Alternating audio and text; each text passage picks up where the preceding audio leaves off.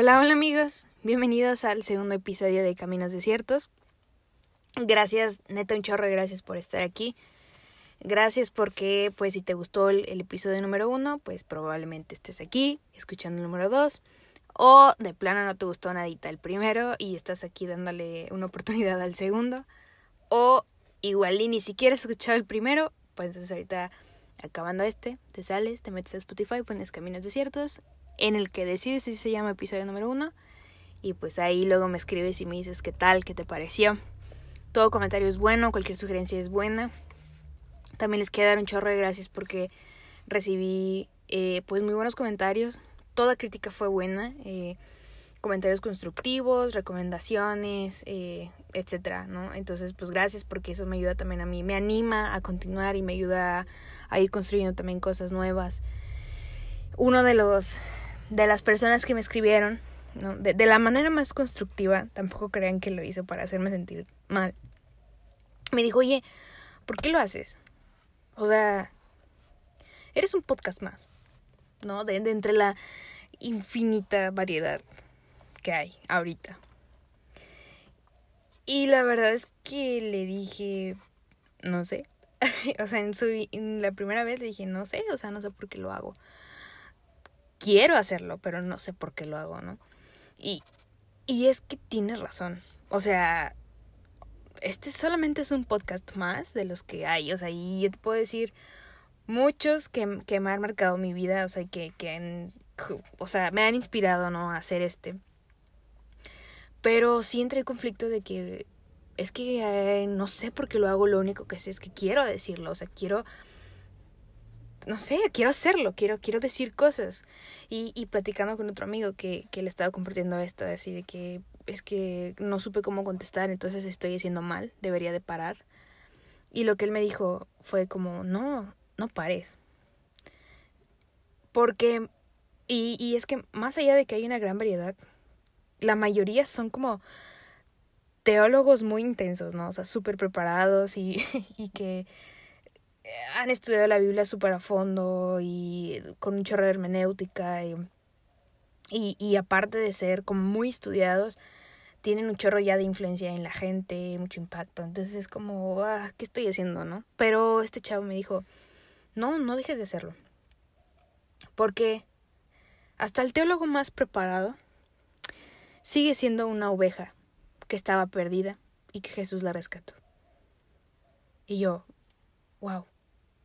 y me dijo, y pues tú eres una oveja que estabas perdida y Jesús fue por ti. Así que también tienes una historia que contar. Y ya, y la verdad es que me dio mucha paz y dije, sí, es cierto, eh, tengo una historia que contar. Y tú también tienes una historia que contar porque tú también eres una oveja. Eres una oveja de, nuestro buen pastor que es Jesús. Y, y cuenta tu historia. Y, por tu historia me refiero a que, ok, si no quieres contar tu testimonio porque pues a lo mejor es muy fuerte o te da pena, lo que sea, pues entonces empieza a contar cosas que Dios te habla en tus devocionales, algo que te llama mucho la atención, algo que te botó en la cabeza mientras ibas en el camión viendo la ventana porque no alcanzaste lugar en el pasillo. Eh, hazlo.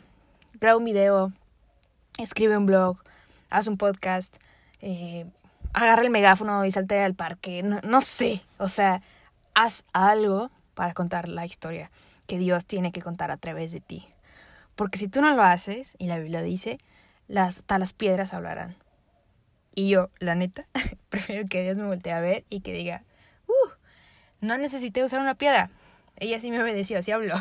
Entonces, habla, porfa. ¿Vale? Bueno, ya. No quiero ya eh, eh, quitarte más tu tiempo, quiero entrar directo al tema. Mm, la semana pasada hablamos, o, yo, yo, te dije que te iba a, a contar el por qué de caminos desiertos. ¿Por qué el nombre? ¿Por qué caminos desiertos? Y, y, e incluso te, te abrí la invitación a que pensaras en las distintas historias que podemos encontrar en la Biblia sobre el desierto, ¿no? Entonces yo no sé qué, qué historia se te vino a la, a la cabeza.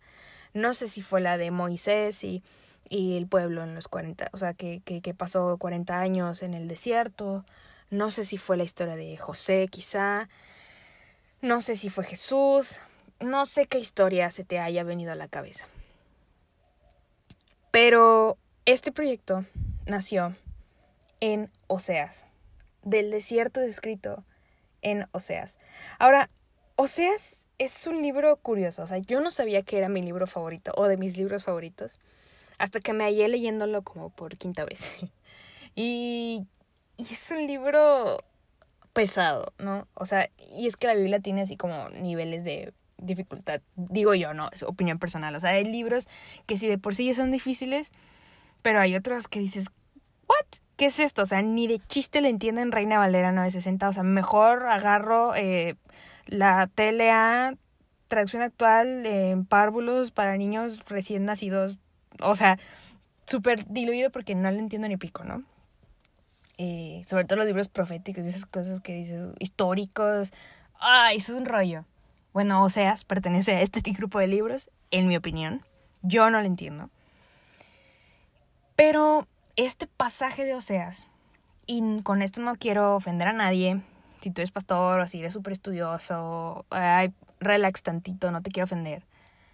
Lo único que quiero decir es que para este pasaje en, pasaje en específico, yo, Ale, no requerí de una de un super estudio, contexto histórico, político, hermenéutico, así muy pesado, para que fuera relevante para mi corazón. Mm, con eso no quiero decir que esto no sea necesario, es súper importante para entender bien el propósito de las cosas descritas en la Biblia y no andar diciendo burradas. Pero este en específico me marcó bastante y, y, quiero compartírtelo, ¿no? Eh, yo nunca he estado en un desierto, no, físico, jamás. Lo más cercano que tengo a un desierto es Reynosa y porque está lleno de tierra y hace un chorro de calor.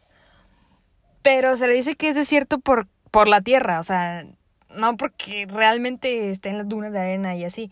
De hecho, es bastante húmedo, mm, porque, aunque ustedes no lo crean, Reynosa tiene una laguna y aparte está cerquita de Matamoros, que tiene costa y pues es así como medio calor feo, ¿no? Pero no he estado, no sé, en, en, en Egipto o, o, en el Sahara o, o, no sé, no, no he tenido la oportunidad de, de, de, de tener 100% la sensación de un desierto a lo máximo que me puedo imaginar es ir a la playa y estar en la arena súper caliente. Y de esas veces en las que te quitas la chancla para irte corriendo al mar y, y te quieres morir porque está súper caliente la arena y, y, tus callos de los pies se están deshaciendo mientras caminas en la arena caliente hasta que llegas al agua y todo es felicidad, ¿no? Pero nada más. Conozco ciertas características del desierto que nos han enseñado, como el, el calor es extremo, eh, no hay nada. La, vegetación es, no es que no haya vegetación, pero la vegetación es muy diferente, ¿no? Eh, que no requiere tanta agua, obvio. Eh, y sobre todo, y algo que a mí me llama mucho la atención, aparte del calor, es el frío. Es que el frío está feo, es que se siente potente, es que cala en los huesos, es que te deshidrata, es que quema la piel. Y entonces eso se me relaciona más a mí, a, mis desiertos. En las noches sufrimos más el desierto que en el día. ¿Y con qué me refiero a esto? O sea, tú vas el día a día y, y, y en el día, vale la redundancia, pues vas a la escuela, trabajas, no sé, tienes que hacer, es que hacer, o sea, barres, tapeas, haces la comida, ves la tele, lees un libro, ah, no sé, vas al súper. Hay vida, ¿no? Mantienes la mente ocupada. De alguna manera no te sientes tan solo. Pero en la noche, ya cuando te tienes que dormir y literalmente todo se apaga, nada más estás tú. Y en la noche te caga el frío.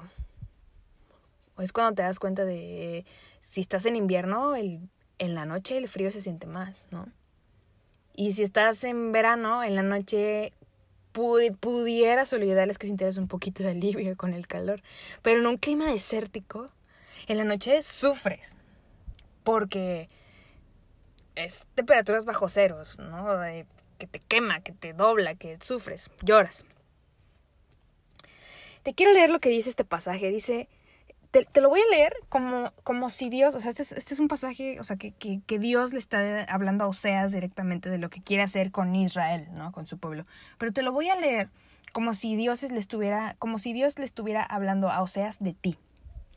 Dice, pero luego volveré a conquistarte. Perdón, como si Dios te estuviera hablando directamente a ti, discúlpame. Dice, pero luego volveré a conquistarte. Te llevaré al desierto y allí te hablaré tiernamente. Te devolveré tus viñedos y convertiré tu valle de la aflicción en una puerta de esperanza. Allí te me entregarás como lo hiciste hace mucho tiempo cuando eras joven, cuando te liberé de tu esclavitud en Egipto. Al llegar ese día, dice el Señor, me llamarás esposo mío en vez de mi Señor. ¿Por qué rayos Dios te quiere llevar a un desierto? O sea, te llevaré al desierto, específicamente dice esto. O sea, ¿Por qué Dios tiene que llevarte o llevarnos al clima más hostil que te puedas imaginar? O sea, en donde casi nada es fértil y lo que es fértil está feo, ¿no? O sea, son cosas así como... ¿Qué? ¿Por? O sea, puedes llegar a pensar que vas a sufrir más de, lo que de lo que pudieras aprender o, de lo que pudieras salir bien de ahí. O sea, ¿qué de bueno puede salir del desierto, sabes? O sea, suena muy loco e ilógico. Y ir al desierto e ir al desierto siempre te causa heridas. O sea, imagina que realmente te perdieras en el desierto. Probablemente tendrías llagas en los pies, en la boca de la deshidratación. probablemente tendrías, no sé, hasta ya alucinaciones, quizás de la, de, del calor, del hambre. ¿Por qué Dios tendría que llevarte a tal nivel de sufrimiento, no? A nuestros ojos a nuestro simple vista, nuestro nivel de sufrimiento sería tan grande. O sea, ¿por qué si Dios me ama tanto? No, no entiendo. Y, y hoy te quiero compartir cuatro razones por las cuales Dios podría llevarte al desierto. Porque mi objetivo hoy, y espero lograrlo, es que cuando acabes de hacer lo que estás haciendo, no sé qué estás haciendo ahorita, no sé si estás eh, haciendo ejercicio, estás haciendo tareas, o estás haciendo nada, o no teniendo nada que hacer, lo que sé que estás haciendo ahorita, termines y termines de escuchar este podcast y puedas sentirte apapachado. Eso es lo que quiero. Ojalá lo logre. Porfa, ojalá lo logre. La primera razón por la cual Dios te llevaría al desierto es la siguiente, versículo 14. Volveré a conquistarte, te llevaré al desierto y allí te hablaré tiernamente. Dios te lleva al desierto porque quiere conquistarte. ¿Puedes creer eso? Le importas tanto a Dios. Dios tiene tanto interés en ti. Te desea tanto. Que Él, sin necesidad alguna de hacerlo, quiere conquistarte. ¿Y por qué sin necesidad alguna? O sea, no quiero demeritar el pasaje y no quiero ofender a nadie ni nada, pero y mira que el término conquista pudiéramos verlo hasta como de guerra también, ¿no? Como de conquistar el territorio, me gané el territorio. Entonces, sí, puedes verlo como en, el, en, en la parte de te gané para mí, te quiero ganar para mí. Pero te voy a invitar a que por un momento lo pienses de esta otra manera, de esta perspectiva. Cuando tú quieres ligar a alguien, le muestras tu mejor faceta, porque tú no eres perfecto, ¿no? Ni yo soy perfecta, nadie es perfecto, solo Dios. Curioso. Pero le muestras tu mejor faceta. O sea, te pudiste no haber bañado en toda la semana, pero ese día te bañaste y te pusiste desodorante porque obviamente quieres quedar bien con él o con ella, ¿no? Obvio. Eh, chavos, pudimos no habernos maquillado en meses, pero ese día nos pusimos rímel, obvio, porque las pestañas tienen que relucir. y leímos y vimos todas las series que le gustan porque queremos quedar bien con ella o con él. Es obvio. Eso haces cuando quieres ligarte a alguien, quieres conquistarla, quieres demostrarle que tienes algo que ofrecerle para que se interese en ti. Y es lógico, porque tú no eres perfecto. Pero Dios es perfecto y Dios lo tiene todo. Y Dios es maravilloso en su naturaleza. Es admirable, es es todopoderoso, Él es Dios y Él tiene el interés de conquistarte. O sea, ¿nos damos cuenta de la magnitud de esta declaración? Y que Él quiere hacer ese trabajo extra por conquistarte. No lo necesita, pero te quiere demostrar, Él siendo perfecto, lo bueno que tiene para ti. O sea, y literalmente tiene que llevarte a un lugar en donde no te estorbe nada, donde no te estorben tus relaciones, donde no te estorben tu trabajo, tu escuela, donde no te estorben tus triunfos, tu gloria, tus ganancias, tus premios, tu dinero, tus amistades, tus sueños muchas veces, tu salud algunas veces, donde no te estorbe nada, nada más para conquistarte. Porque todo eso muy probablemente tiene tu atención y estás siendo seducida por esas cosas que se van a acabar en algún momento. Pero él tiene interés en ti. Quiere que lo voltees a ver a él. Te quiere conquistar. ¡Qué loco! O sea, el creador de todo te quiere conquistar a ti. La segunda razón por la cual Dios podría llevarte al desierto es porque te quiere redimir. Checa lo que dice el versículo 15. Te devolveré tus viñedos y convertiré tu valle de la aflicción en una puerta de esperanza, y allí te me entregarás como lo hiciste hace mucho cuando eras joven, cuando te liberé de la esclavitud de Egipto. La palabra redimir puedes ah, traducirla de, no sé, varias maneras. Quizá la has escuchado, pero ni siquiera sabes qué significa. O quizá no tienes idea. Y la verdad es que está tricky la palabra porque básicamente es expiar o liberar una deuda. Imagina esto. Pero también al liberar una deuda, al... Sí, al eliminar esa deuda, esa falla, estás restituyendo el valor de algo. Imagina esto. A lo mejor es muy tonto el ejemplo que te quiero decir, pero imagina esto. Te peleas con tu mejor amigo tu mejor amiga, o tu hermano tu hermana, con quien quieras.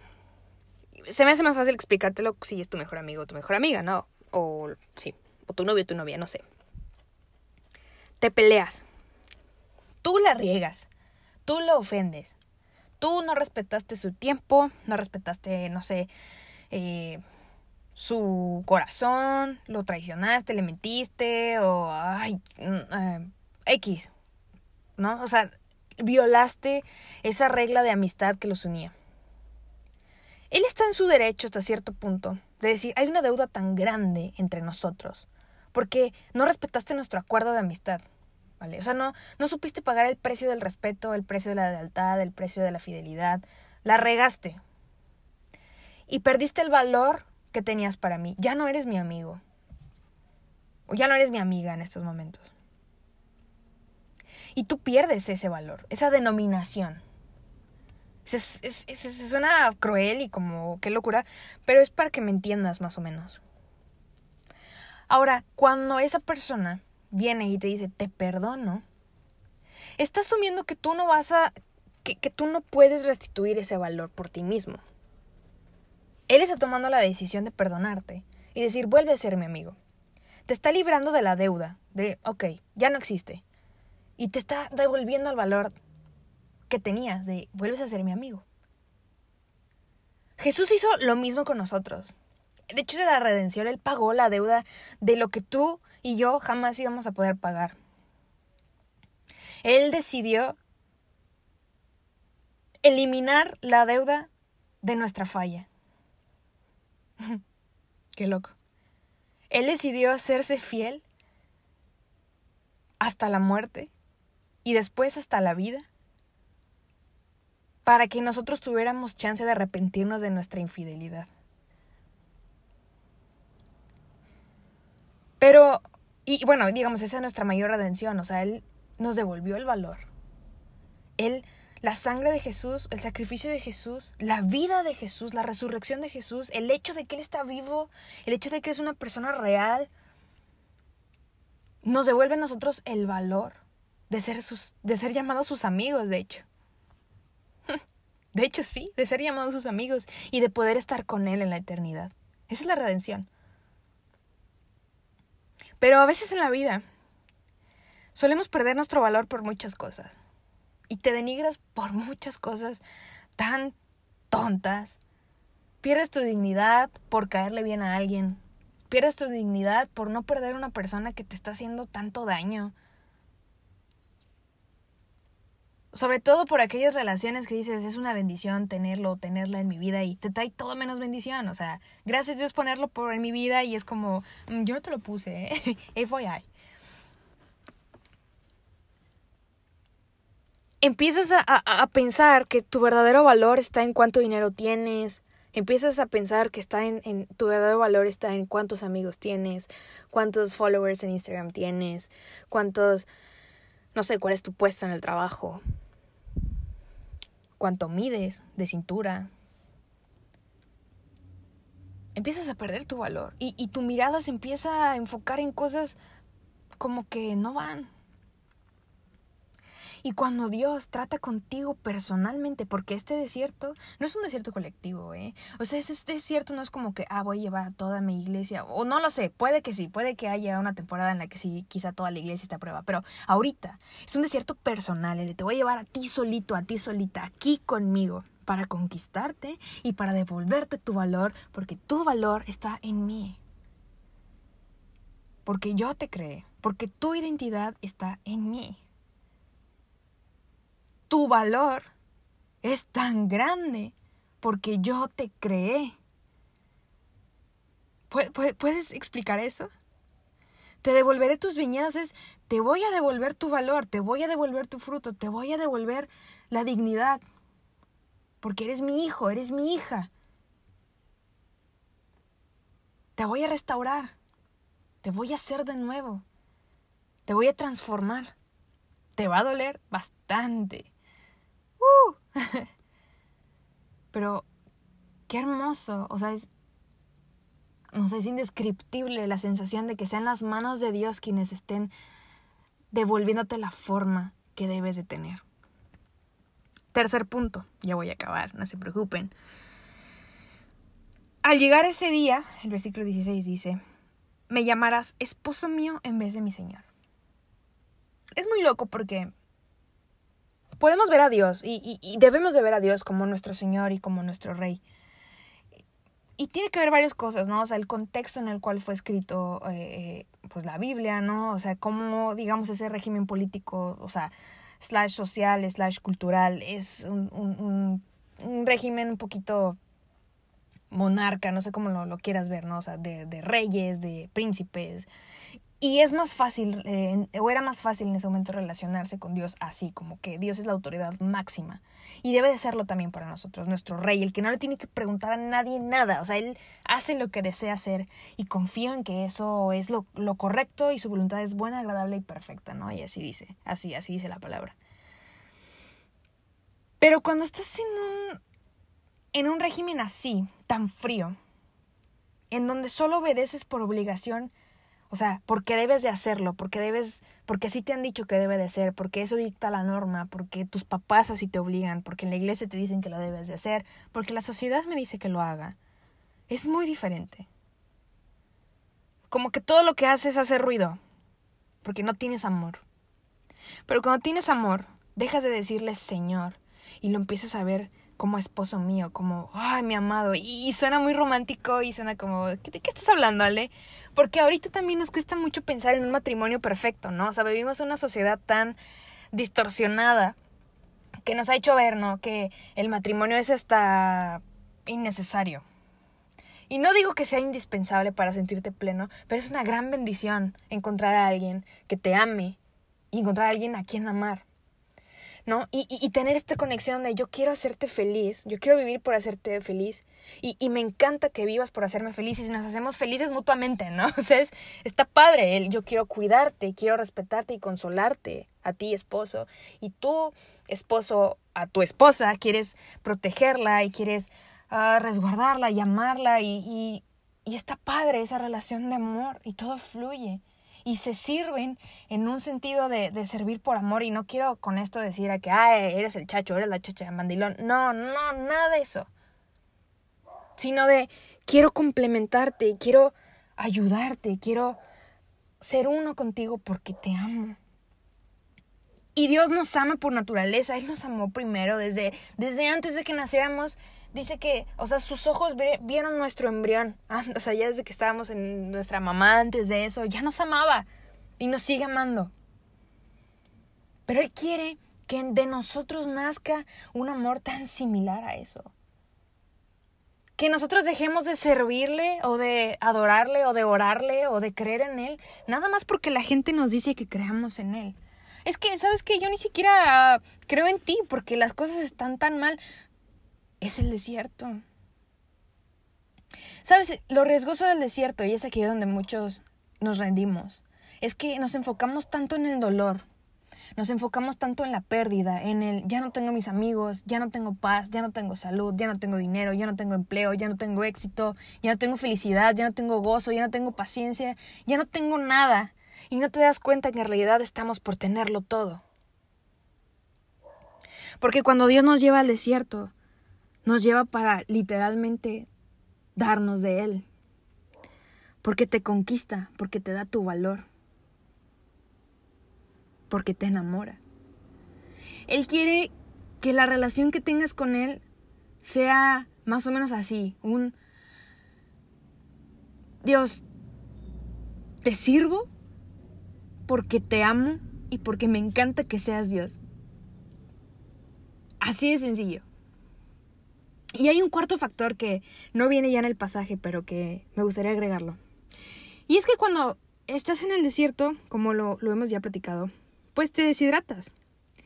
Está tan, tan seco todo que necesitas agua. Y, y hay una porción de un salmo, del Salmo 87, o sea, que ni siquiera es tan relevante, ¿no? O sea, ni, ni siquiera es la parte A del versículo, es como la parte B. Y está el salmista escribiendo, adorando, lo que sea, y dice, y cantores y tañedores en ellas dirán, todas mis fuentes están en ti. Escucha esta frase, todas mis fuentes están en ti. ¿Cuántas veces le, le, hemos dicho a Dios, o así como, Señor, tú estás en control? O sea, tú sabes qué hacer. Sí, pues Dios sabe qué hacer, pero realmente nosotros le hemos dado el control. De verdad, todas nuestras fuentes están en Él. Porque si es así, aunque perdiéramos nuestro empleo, aunque perdiéramos nuestros amigos, nuestras relaciones, nuestra paz, aunque nuestra familia estuviera enojada con nosotros y no nos hablara, aunque, aunque perdiéramos el reconocimiento en la escuela, aunque no tuviéramos la gran, la gran cantidad de dinero, aunque no tuviera coche, reconocería que mi plenitud está en Dios, que la fuente de mi vida está en Dios y no en las cosas que van a pasar. Ponte a pensar en qué cosas estás sufriendo tanto, que te estás enfocando en tu herida, en tu dolor. ¿Qué cosas has perdido que ya no tienes? Y estás en ese desierto en donde estás en el silencio y donde no escuchas o sea, nada más que tus pensamientos estás en el frío del desierto, que te estás distrayendo de ver a la persona a la que deberías de ver en estos momentos, que es la persona de Jesús mismo, que está queriendo conquistarte, devolviéndote tu valor, enamorándote, para que perdiéndolo todo, lo ganes a Él. Para que quedándote sin nada, lo ganes todo. Para que toda la fuente esté en Él. Porque Él es el agua de vida, ¿sabes? Y, en estas temporadas en donde tenemos sed de todo y, y, nada nos sacia, porque todo es soledad y es estar encerrados y es ¿qué rayos voy a hacer? Y tomamos del agua que Él nos da de nuestro interior correrán ríos de agua viva. Y no importa qué tan denso sea el desierto, tú puedes tener la confianza y la seguridad de que cada vez que estés pasando por eso es, voy a salir transformado.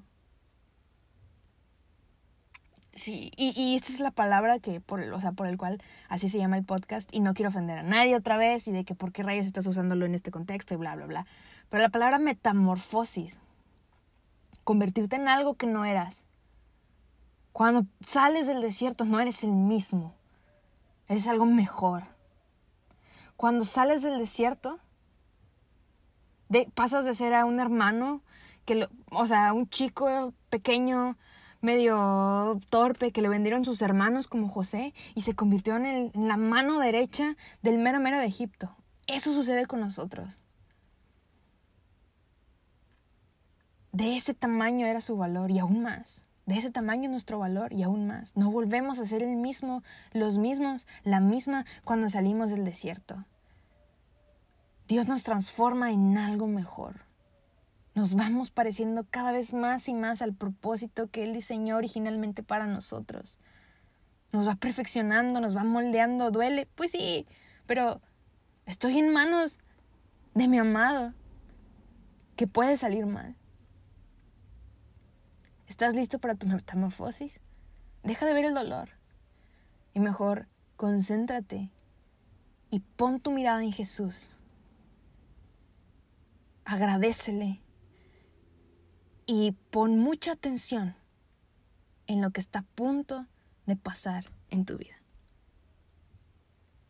Ánimo, Dios contigo. Nos vemos la próxima semana.